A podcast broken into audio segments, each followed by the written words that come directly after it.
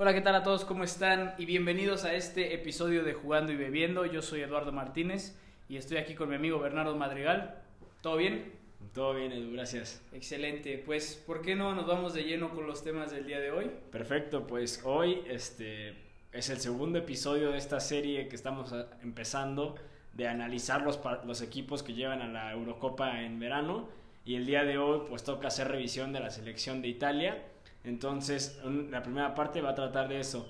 Y después pues vamos a analizar qué pasó en la Champions, qué pasó en la Europa League y cómo quedó, el cómo quedó el sorteo para los octavos de final de Europa League. Excelente, pues vamos a ello. Vamos.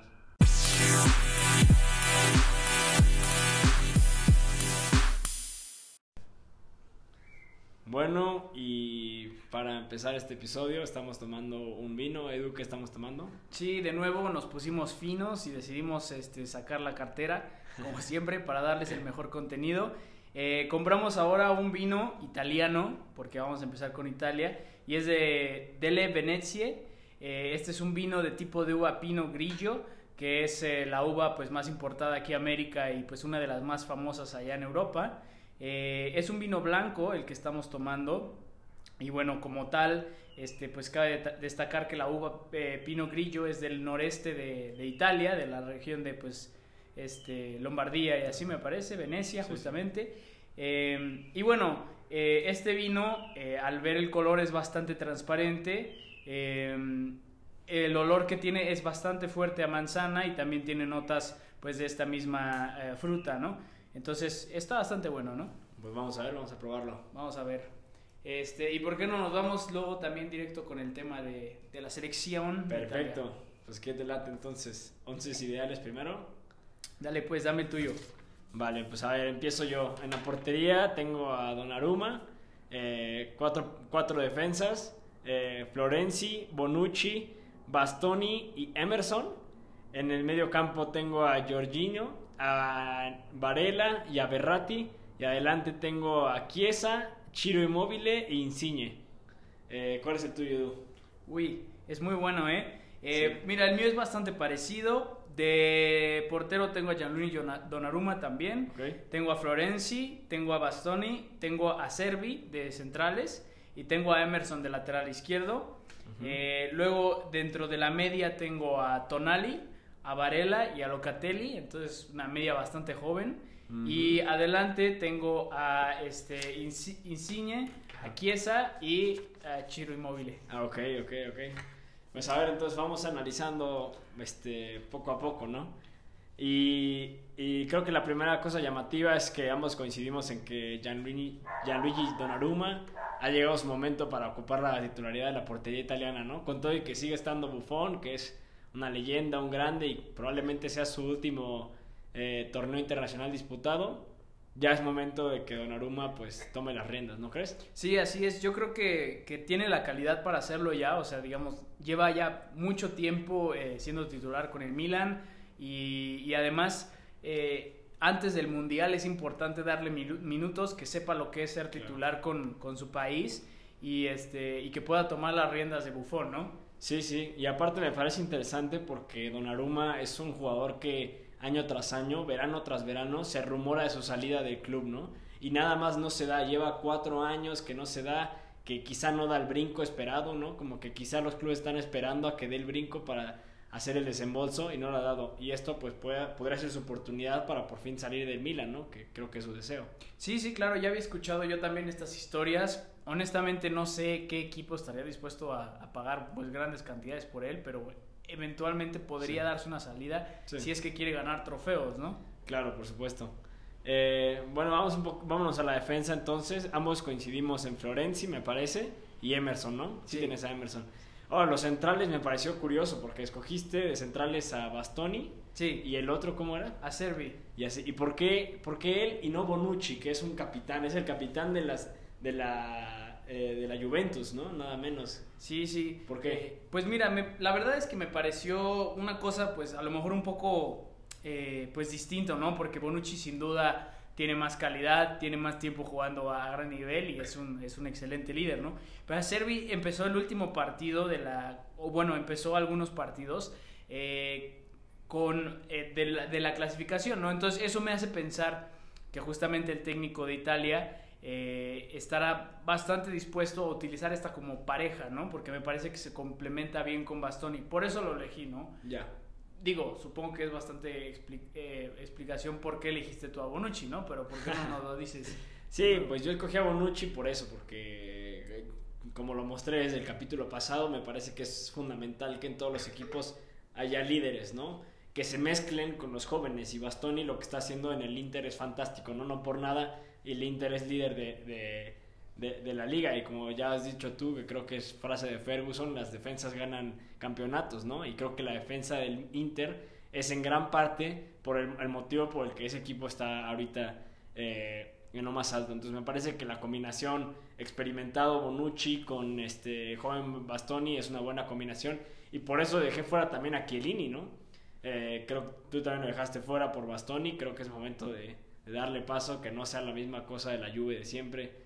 Y, bueno, me pareció bastante interesante. Ahora, eh, en comparación con defensivas anteriores que ha tenido este, Italia, ¿Sí? ¿qué te parece a ti esta defensa? O sea, ya sea la que yo escogí o la que tú escogiste. Me, parece que rompe con la tradición italiana, ¿no? Pero es algo que no me acuerdo dónde lo habré leído y, me disculpo ante el autor porque no voy a, no voy a poder citarlo pero es alguien que mencionaba que la globalización de cierta forma, o más bien la internalización, no, internacionalización de las ligas, ha acabado con la esencia este, de cada país, ¿no?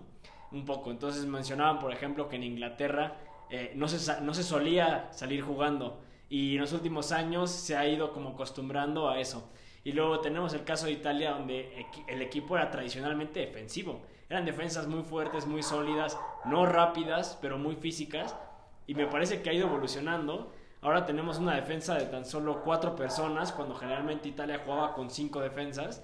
Y son defensas, eh, uh, el Bastoni, por ejemplo, no es físicamente un o sea, portentoso, ¿no? Es un jugador hábil en, en la mayoría. Entonces me parece que comparado con otras defensas italianas no es tan fuerte, pero tiene sus ventajas a la hora de atacar, ¿no crees? Sí, claro. Mira, a mí la verdad es que lo que me parece interesante sobre todo son los laterales, ¿no? Porque en general también, o ya, ya iba tiempo que, Italia estaba buscando una renovación, ¿no? De los laterales. Y me parece que justamente, em, digo, por un momento también pensé poner a este Darmian, porque lo acaba de comprar el Inter, y me parece que pues en Italia ha jugado bien, ¿no? Pero me parece que además de eso, o sea, sí han buscado tener nuevos laterales, ahorita tienen a estos dos, pero no sigo pensando que no es la calidad de defensiva que debería de tener un Italia, ¿no? O sea, en su totalidad, pues, ¿no? Como con Canavaro en su momento y esas cosas, ¿no? exacto, Maldini. Ándale. No es, o sea, en comparación con eso me pareció bastante, y además, considerando también que dentro de esta defensiva está un Donnarumma que ya como ya dijimos, toma otro paso, pero tampoco es bufón de los mejores años, ¿no? Sí, no es una garantía, ¿no?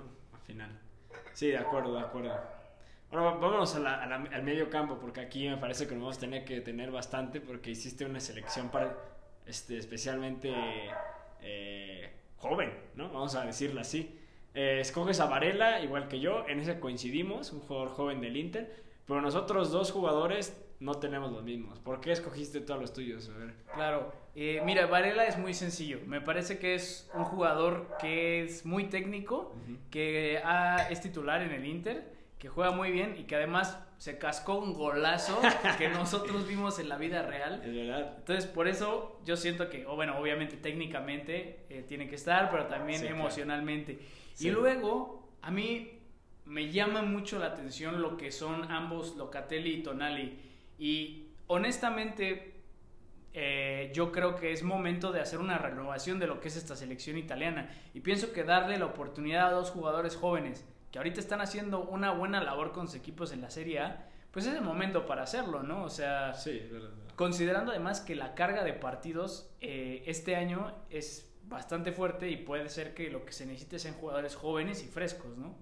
Sí, es verdad. discernimos en dos, entonces, ¿cuál fue o sí. sea, sí, ¿cuál fue tu, tu pensamiento? Sí, mira, Varela coincidimos, ¿no? Golazo que se aventó. bueno, sí, pero. Sí, golazo que se aventó. Eso sí, pero no, no, me parece que es un jugador eh, joven, con ganas, muy talentoso, muy hábil y que aparte físicamente es un toro, ¿no? Es, está arriba, está abajo, todo el tiempo, todo el partido, como le gustan los mediocampistas a, a Conte, ¿no? Es así, jugadores que suben y bajan al mismo tiempo. Y, entonces por eso creo que Varela es una gran opción. Y luego por otro lado, tú escogiste jugadores jóvenes y me parece muy bien y creo que es una apuesta acertada. Yo en esta ocasión me fui más bien como por los veteranos, ¿no? Y tenemos por un lado a Jorginho, que defensiva, que cumple con la labor de medio centro defensivo, que sabemos que es una posición difícil de, de, cumplir ¿no? en el mundo. Esencial, pero no muchos jugadores saben hacerla bien, ¿no? Y Jorginho me parece que es uno de ellos que, que la hace, no voy a decir excepcionalmente, excepcionalmente bien, pero la cumple. Y el otro es Berratti, que yo lo hubiera dado por muerto ya hace, hace unos meses. En realidad, en realidad hubiera coincidido contigo en que es momento de darle paso a uno joven pero su partido en la Champions League contra el Barcelona justamente, donde conectó también con, este, con Mbappé, me hizo pensar que este jugador todavía tiene mucho que darnos, ¿no? Y, y, si ese jugador se logra conectar y rendir al nivel que rindió en ese partido de Champions League, pues un nivel, es un jugador de élite. Y jugadores de élite al final en estos torneos tan cortos de, de 6, 7 partidos, pues te pueden definir una eliminatoria completa, ¿no? Ese fue mi, ese fue mi pensamiento, pero claro que también es, es, bueno el que se le esté dando oportunidad a jóvenes, ¿no? No, fíjate que es muy acertado. Eh, el único problema que yo tengo con Berratti eh, es que es un jugador que es mucho de batalla, ¿no? En sí. O sea, a lo mejor no es el más fino. Y yo siento que con la calidad ofensiva que tiene el... O sea, Berratti sería un poco más para defender, ¿no? Que también podría estar bien considerando que ya dijimos que la defensa no nos termina de convencer, ¿no? Sí, claro. Em, sin duda yo creo que Tonali ya tiene como para reemplazar a Jorginho, pero me parece que haces un muy buen punto con, con Berratti, la verdad es que no lo había pensado, ¿no? Y, y, a lo mejor sí hace falta para una media un poco joven, un jugador con un poco más de experiencia, ¿no? Eso también es cierto, sí, sí, claro. Este, y, creo, y creo en general, ya hablaremos en general de, de, todo el, del todo el once, pero me parece que esta selección está juntando eso, ¿no? Veteranos con jóvenes. Y eso puede ser una buena combinación si el director técnico, que se me fue acaba de ir el nombre, lo logra explotar, ¿no? tiene que saber bien entre, o sea, mezclar bien, ¿no? No quedarse arraigado a los viejos y no ser totalmente joven, sino como hacer la combinación correcta y puede resultar algo interesante. Eh, bueno, vamos adelante a la, delantera y bueno, creo que coincidimos los, los dos en que es Chiesa, Inmóvil e Insigne, ¿no? Sí. Y, y, Chiesa era mi, era mi pieza débil, ¿no? Me la dudé porque también está ahí Bernardeschi, otro jugador. ¿Por qué decidiste irte por Chiesa?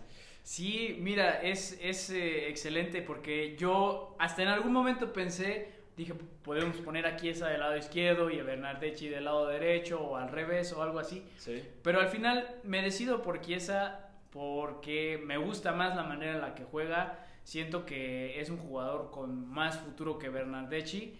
Me parece que además eh, en la Juve ha hecho un bastante buen papel y no por nada este, juega con Cristiano Ronaldo, ¿no? Y me parece que el aprendizaje que haya podido tener de él y, y, se ha dado un crecimiento de él en la Juve que es importante. Entonces, por eso me voy por él. ¿Tú por qué te das eh, por...? Sí, creo que ha rendido muy bien ahorita últimamente en la Juventus. Eh, no sé si por motivo de... me gustaba más Bernardeschi, era un jugador que me, que me ilusionaba en su momento cuando era este, joven y promesa. Me parecía bastante bueno, técnicamente es bueno, es muy ofensivo, tiene una zurda bastante educada. Eh, pero Chiesa últimamente ha, ido ganando un puesto y con un juego no muy espectacular, porque no es, no es espectacular, es muy efectivo, ¿no? Ha rendido goles, ha rendido asistencias y bueno, pues no vas a rechazar un jugador que sea tan efectivo en tu selección. Y por eso me fui eh, por, por, por Chiesa. Insigne yo lo tomé ya de fijo, eh, me parece que incluso tiene la, posibilidad de ser el capitán de esa selección, ¿no? Lo que está haciendo en el Napoli es, es, es eso ser un líder en ataque, es un jugador muy habilidoso, que ya conoces, muy experimentado, entonces Insigne me parece por nada. Y luego Inmóvil también la dudé un poquito, no sé tú, porque tienen al otro jugador que es Velotti. Y parece ser que el entrenador se inclina un poco más por Velotti, por ser más joven y así, pero Inmóvil pues es un goleador, ¿no? Entonces, ¿tú qué, ¿tú qué harías? De hecho, eh, ya es que somos 100% honestos, yo escribí Velotti en mi hoja. Ok. y después... Eh, al escuchar que mencionabas tú a, a este a Immobile. a me, me acordé y dije como de, ay, sí, ¿sabes qué? Sí, es Immobile sería bastante más lógico, ¿no? Porque a pesar de su Claro. edad, ahorita creo, me parece ya tiene 29 años, Sí. Es un goleador y, y- y está en- dentro de los top 3 o estuvo dentro de los top 3 que más goles marcaron la temporada pasada. Ganó así. la bota de oro. Ganó la bota de oro. Entonces, Sí, claro. yo siento que eso es suficiente como para decir el puesto es tuyo, ¿no? Sí, pero el entrenador no lo concibe así, ¿no? Es- eso es lo extraño. En los últimos partidos no lo ha convocado y a lo mejor por eso se te, se- no, no lo tenías tan fresco a Immobile. Y, y es por eso el entrenador como que no confía. Y, es, y, y- y hay una verdad en todo esto y es que Immobile sí ha sido un goleador, pero Immobile tuvo un paso por el Sevilla donde no rindió y Immobile ya ha tenido partidos con selección y no rinde, ¿no? Quizás un goleador muy de la Lazio, pero no de selección, ¿no? Y, y Velotti a lo mejor no rinde tantos goles, pero es como consistente, es joven, no sé, eh, me parece, ¿crees que cometería un error el entrenador si no pone a Immobile de titular? Pues mira, hay, algo importante aquí, yo creo que hay que destacar también, es que, eh, como bien lo decimos, Immobile es un goleador y Velotti tiene mucho gol, pero además tiene mucha movilidad. Sí. Y si nosotros vemos nuestro, nuestros tres adelante que son Insigne, eh, Velotti, bueno, o digamos, ponemos Sí. a Velotti y a Chiesa, es bastante fácil que tengan una movilidad y un entendimiento ahí que a lo mejor no tiene uno con, este, Con con. Immobile. Sí. Y yo siento que si tomas en cuenta la capacidad de Immobile para marcar goles, entonces puede ser que sea un jugador muy efectivo para venir de la banca. Entonces, me gusta más Immobile por los goles que mete, pero no creo que sea un error del entrenador si decide poner a Velotti, ¿no? Ok, ok. Perfecto, pues entonces, ¿cómo, tú, en general, cómo lo ves? Así, el equipo, primero el equipo completo, ¿lo ves como sólido? ¿Qué crees que le falla? ¿Qué crees que debería mejorar? Sí. ¿Cómo lo ves? Yo creo que le falta un poco más de calidad a la defensa en comparación con lo que es Italia. Siento que tiene una buena mezcla de jóvenes y, y jugadores experimentados. Sí. Me parece un buen equipo. De nuevo, comparándolo con los otros, mm, yo creo que se quedan en cuartos. No sé tú cómo lo veas. Ok, ok. Mm, creo que yo me voy a ir por semifinales también, ¿eh? Y, y me voy a ir por semifinales porque a pesar de... Sí, concuerdo contigo en que tiene puntos a desarrollar esta selección. Eh, en papel no es la más fuerte de Europa, no es, no es de las top 3, digamos. Pero, este... Pero tiene esa combinación que decíamos que funciona bien y el entrenador de cierta forma ha hecho que funcione bien la maquinaria, ¿no? Y, y eso los ha clasificado, pues, como decíamos, a final, al Final Four de, de la UEFA eh, Nations League, que si bien pues, no es un torneo así muy reconocido, eh, sí demuestra que, se está, que, se, que puede pelear en uno o dos partidos a los grandes de Europa, ¿no? Y recordemos, la Eurocopa quizás es su magia y su atractivo, ¿no? El hecho de que cualquiera le puede ganar a cualquiera porque se trata de partidos a un, hacia un, a un partido y a un partido creo que esta selección podría sacar algo importante, entonces me voy a ir un poquito más lejos, yo digo que creo llega a semifinales. Ok, ok, excelente. Yo creo que este vino, en comparación con el otro, o sea, si ya hablamos de España contra Italia, yo creo que Italia sí le gana a España en vino, pero yo creo que España le gana a Italia en fútbol. de acuerdo, de acuerdo, de acuerdo.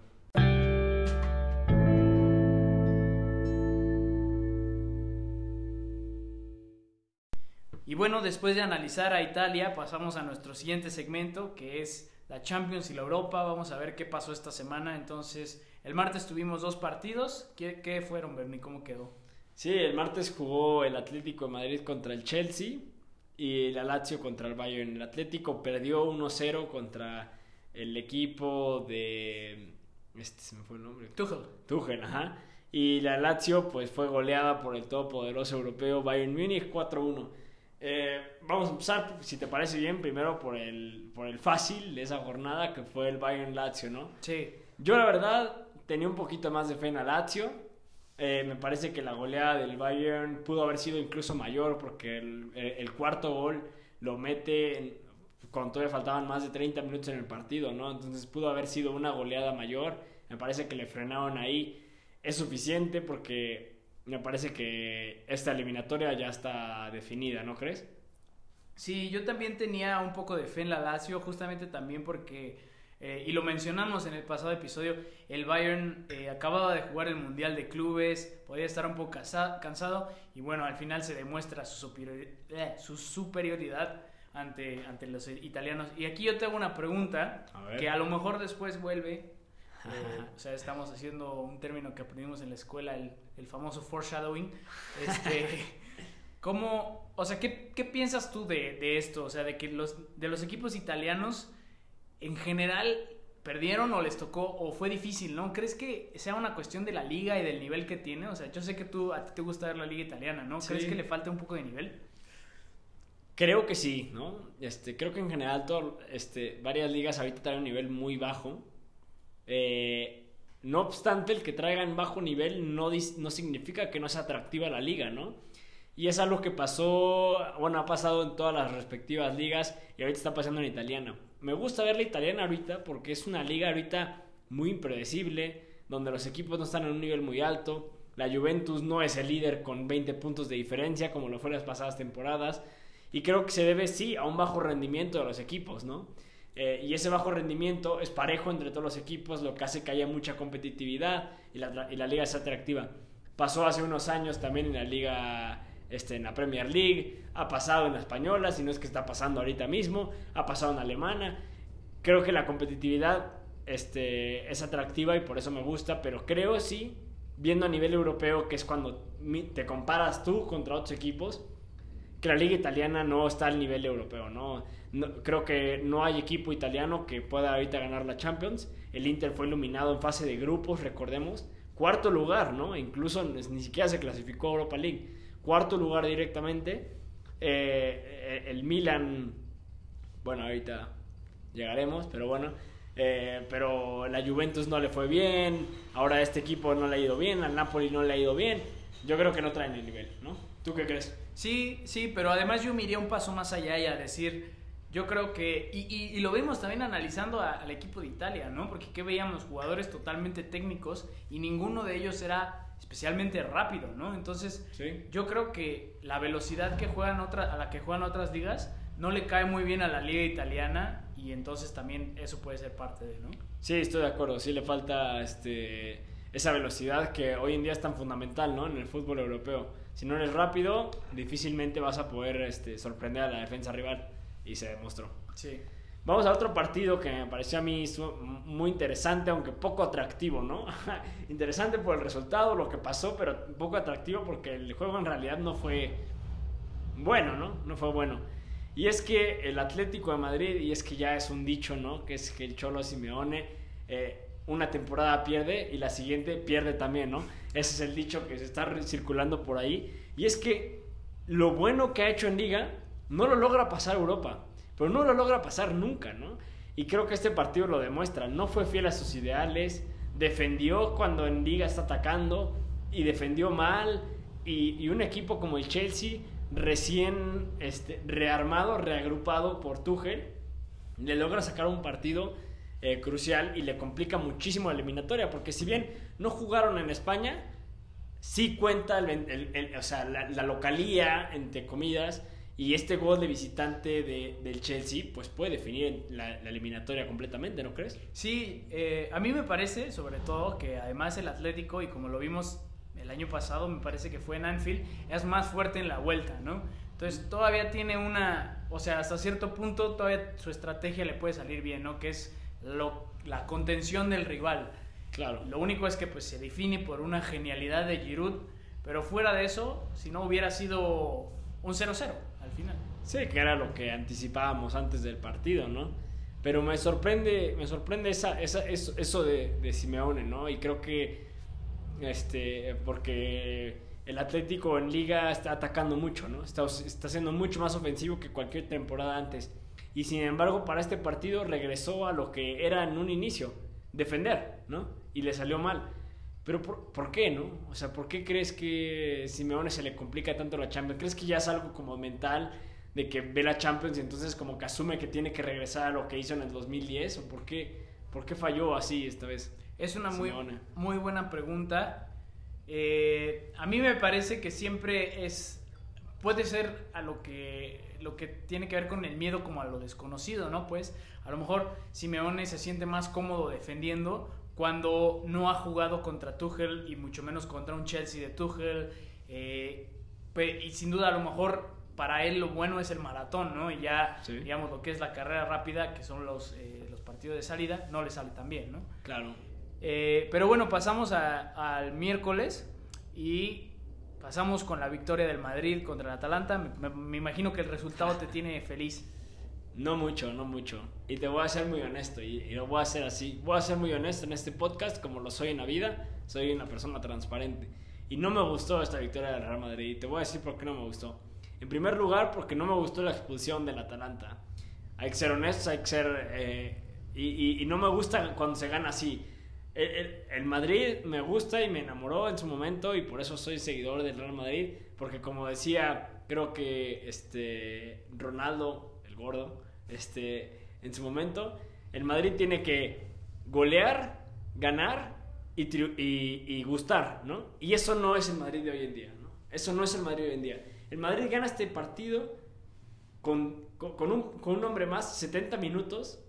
Eh, se le complicó muchísimo y, el Madrid no es eso, ¿no? El Madrid tuvo que, haber ganado por más goles, tuvo que haber sido más contundente, eh, más efectivo y me parece que sí apunto directamente a ciertos, este, a ciertos responsables. Creo que el, rendimiento de Vinicius, el rendimiento de Asensio es sumamente bajo, ¿no? no es digno de una persona titular del Real Madrid. Eh, me parece que si bien este, este resultado pues puede ser muy definitivo para la eliminatoria y sí me da gusto que mi equipo avance a cuartos de final, eh, me parece que el Madrid eh, pues también tiene que mostrar este pues carácter, pues liderazgo, goleo. Muy bonito el estadio que se van a construir en 2023, pero si en el 2023 vamos a estar jugando así, pues llenaremos el estadio al 50%, este, aunque se pueda al 100%, ¿no? O sea, creo que, creo que a este Madrid le falta. Me parece que ahorita le cae muy bien a Zidane que no haya aficionados, ¿no? Porque es sabido que la afición del Bernabéu, pues, no le gusta cuando su equipo, el equipo no es, no es vistoso, ¿no? Entonces, el, famoso abucheo del Bernabéu. ¿Y, ¿Y crees que esto también atribuye a que no hayan echado a Zidane todavía? No, me parece que Zidane hasta cierto punto se salva porque tiene historial y, yo creo que a Zidane no le llegaría este, la, pitada, pero me parece que sí hay ciertos jugadores que no tienen el nivel de estar en el Real Madrid, ¿no? Y hay, hay que ser muy honestos. El Vinicius podrá tener talento y potencial, pero no es un jugador que es titular en el Real Madrid, ¿no? Y Asensio lo mismo. Y luego hoy estuvo, lesionado Benzema y no hay quien tome su posición, ¿no? Estuvo este, Isco, que está a un nivel muy bajo. Mariano, que no es ningún titular. Eh, no sé, me parece que este, esas personas se llevarían. Y ni se hable, ni se hable, por supuesto, de Hazard, ¿no? Ese es el que se llevaría la, o sea, la buchón monumental del Bernabéu, porque este es un, es, un robo, ese, eso que pagamos por él. Pero bueno, este no sé, ¿tú qué opinas de, este partido, del Real Madrid? ¿Qué, crees? Mira, yo, yo voy a decir algo eh, bastante, eh, pues, rapidín, ¿no? Eh, y me parece que una de las cosas que tiene que saber hacer un equipo que es ganador, y esa es, y esa es la palabra clave, ganador, es ganar jugando mal, ¿no? Y me parece que esto es algo que nosotros como aficionados tal vez no apreciamos, pero a la larga eh, si el Madrid gana esta Champions, nadie se va a acordar de la vez que le ganó 1-0 al Atalanta con uno expulsado durante 70 minutos, ¿no? Se va a acordar de eso. Eh, se va a acordar de, la, ganar, de haber ganado la Copa, ¿no? Entonces, pienso que es importante poder ganar así, pero sin duda yo creo que pudieron haber hecho más, o sea, y les está costando tanto trabajo esta Champions que me sorprende, ¿no? Porque eso sí no es característico de Real Madrid. Exactamente. Y por el otro lado, tenemos al equipo que sí está goleando, ganando y gustando, ¿no? Que es el Manchester City. Te, dolerá, pero es verdad, muchos partidos invicto. ¿Esos quiénes son? Un nuevo club ahí de, este, de petroleros. Ah, el club de Pemex. sí, sí, el club de petroleros de Arabia Saudita. Pero lo que es verdad es que está mostrando un, un poderío en liga internacionalmente y aparte gustando con su estilo de juego que, no sé, como, primero, ¿cómo ves este partido? Y segundo, pues, ¿cómo ves al, Manchester City de cara a esta recta final de temporada. Sí, es un equipo convincente, ¿no? Y la, la victoria no fue una goleada, pero fue una buena victoria. Eh, me parece que el, el, hecho de que le den a Pep lo que necesita, siempre, ¿eh? porque siempre lo obtiene, Sí, no, claro. no se puede quejar de eso. Eh, No, no, ni Hace- de fichajes, ni, ni nada, Exacto. claro. Hace que pueda construir un equipo ganador. ¿Y qué necesitaba ahora? Una defensiva buena. Y cuelgan el cero en este partido y lo han estado haciendo constantemente. Entonces, claro. eh, es un equipo que puede ganar la Champions, honestamente. Pero eh, me parece que siempre hay algo ahí que hace que no lo logren. Y, este, y bueno, ganan muy bien este partido, pero eh, pues todavía queda camino por delante. Es lo único que, que me Al hace final- dormir bien. Al final es. al final es eh, el Manchester City y al final es Pep Guardiola, ¿no? Que los dos son expertos en fallar en, en Champions League, ¿no? Sí, es- son expertos en dos cosas. Uno, gastar dinero y Sí. fallar en Champions, ¿no? Claro, claro.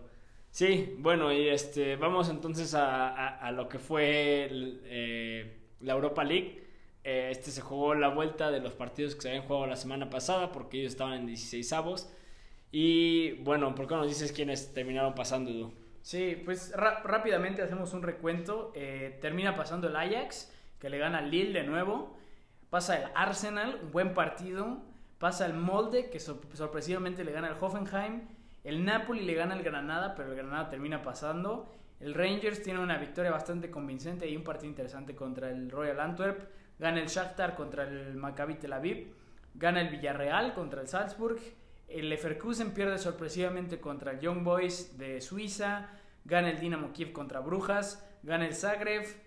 El Leicester queda fuera, también sorprendente. Sí. El Milan empata, pero pasa por goles visitantes contra, este, contra la Estrella Roja. Correcto. El PSV se queda fuera por nada contra el Olympiacos. La Roma le gana al Brujas. Y el United, en lo que me parece ser el partido más aburrido que he visto este año, empata 0-0 contra la Real Sociedad, ¿no? Y que hasta cierto punto era esperable, ¿no? Por lo que habíamos comentado el partido pasado, era eliminatoria ya cerrada. ¿no? Resuelta, sí. Sí, claro.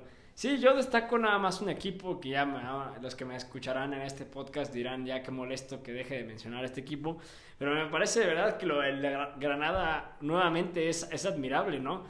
Este, porque ir a pelear a, Italia pues no es, no es fácil y, y supo manejar un ambiente en el que estaba a punto de que le remontaran, ¿no? Y eso es de equipos este, resistentes, luch- luchadores, que, que aguantan esa presión.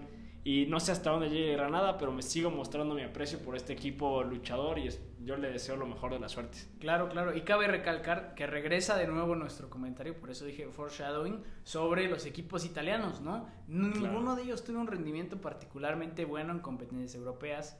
Eh, a mí me gustaría destacar nada más la victoria del Ajax contra, sobre el Lille, los dos cabezas de sus, de sus ligas. Me parece que el Ajax tiene una victoria contundente y bastante buena. Claro. Y recalco la participación de Edson Álvare- Álvarez, que hizo un buen partido. También eh, me parece interesante que el Molde le haya ganado, de Noruega le haya ganado al Hoffenheim. Y pues bueno, eh, pasaremos después a, a las- al sorteo, ¿no? Que fue hoy. Claro, vamos a ello.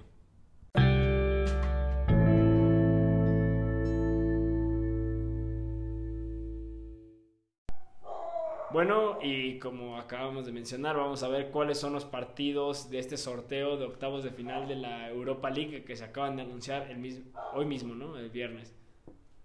Sí, pues vamos a, vamos a verlo rápidamente, no vamos a meter tanto al análisis porque pues ya antes de que vayan a jugar lo analizaremos. Entonces, eh, el primer partido que tenemos es el Ajax contra los Young Boys de Suiza, es el Dinamo contra el Villarreal, United Milan, Slavia Praga Rangers, Dinamo de Zagreb contra Tottenham, Granada Molde, Olympiacos Arsenal y Roma Shakhtar. Entonces, Bernie, ¿cuál de estos te parece el mejor partido? ¿Cuáles te interesan? ¿Cuáles puede haber una sorpresa? Ok, bueno, el partido estelar es el United Milan, ¿no? Es este partido que, que nos hace recordar aquel último este, United Milan que se dio con leyendas, ¿no? En ambos equipos, que era lo, lo atractivo. Por el lado del Milan, Kaká, Ronaldinho, y por el lado del Manchester United, pues estaba Wayne Rooney, ¿no? Estaba Ferdinand, me parece. eh, Ryan Giggs, que Giggs, todavía jugó- seguía, ¿no? Giggs, Scholes, sí, bueno, la, la, la, la, generación clásica, ¿no? De- que nos, que nos, nos ilusionó a todos en el, del United. Eh, y si bien los equipos no son los mismos, no tienen las leyendas, sí son los equipos más fuertes ahorita en sus respectivas ligas, ¿no? Casi, casi. Estamos hablando del segundo lugar de la Premier League contra el segundo lugar de la Liga Italiana. Y eso para ver en octavos de final de, de Europa League es bastante atractivo. Eh, pero me quedo también con otros partidos. Me parece que el Villarreal Dinamo Kiev va a tener lo suyo. Sobre todo el partido en, este, en Rusia. Creo que va a ser bastante peleado. Y eh, también rescataría yo el, el de la Roma contra el Shakhtar Donetsk, ¿no? Me parece que también va a estar, va a ser una lucha intensa. Y tengo presentimiento de que puede ser un buen partido el Olympiacos contra el Arsenal. No tanto porque sean equipos fuertes, pero más bien porque son equipos eh, como de, del mismo nivel, de la misma talla. Y como dijimos, la competitividad no significa lo mismo que el nivel y ese puede ser un buen partido. Tú, pues, este, me imagino cuál es el más atractivo, pero cuéntanos. Sí, claro, el, el United Milan, lo único que me decepciona de este partido es que no sean Champions, ¿no? Porque es un partido que es debería de ser partido de Champions. Desgraciadamente ninguno de los dos equipos está para eso. Eh, me parece que es un juego interesante, no me voy a meter en más, ahí lo voy a dejar. Okay. Como bien lo dices, el Olympiacos Arsenal me parece que también es un buen partido, pinta para bien, porque recordamos que el Olympiacos es el equipo que elimina al Arsenal la temporada pasada de la Europa League y el Arsenal ya no tiene nada para que jugar en liga, ¿no? Entonces van a meterle toda la carne al asador a, la Europa League. Eh, otro partido que es interesante, como bien lo dices, es el Dinamo Kiev contra el Villarreal. Me parece que es un partido peleado. El Shakhtar contra la Roma. Yo creo que ahí puede haber una sorpresa del Shakhtar. Eh, y bueno, al final el sorteo me parece que es, pues, trae buenos partidos. Eh, y vamos a ver qué pasa, ¿no? Sí, te quiero hacer una pregunta, yo me un poco más particular, eh, como aficionado del United y, pendiente de lo, pues de lo que los fans opinan del United. Eh, ¿Crees que el United tiene cierta responsabilidad por eh, ganar o llegar lejos en Europa League, dada la forma en la que salieron de Champions League? No.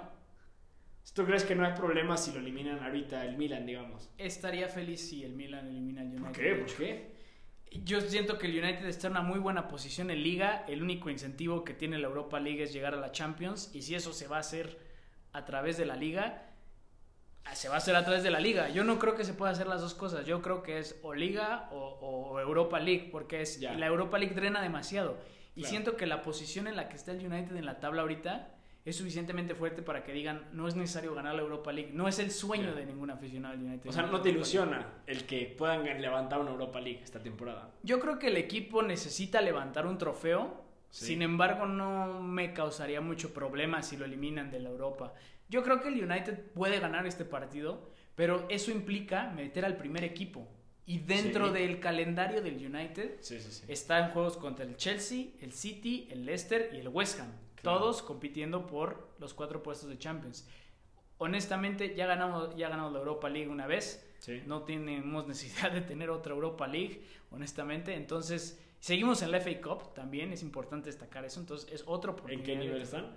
Es cuartos, me parece. Entonces, no, no siento que sea responsabilidad del equipo ganar la Europa. Pero sin duda yo creo que hay oportunidad de hacerlo, ¿no? Pero Solskjaer tiene que decidir ¿Qué es lo que va a hacer? ¿Va a usar el equipo fuerte para ir por un trofeo o lo va a usar para, para quedar segundo en la liga? Yo creo que quedar segundo en la liga tiene mucho más mérito. Sí, sí, y tiene mucho sentido.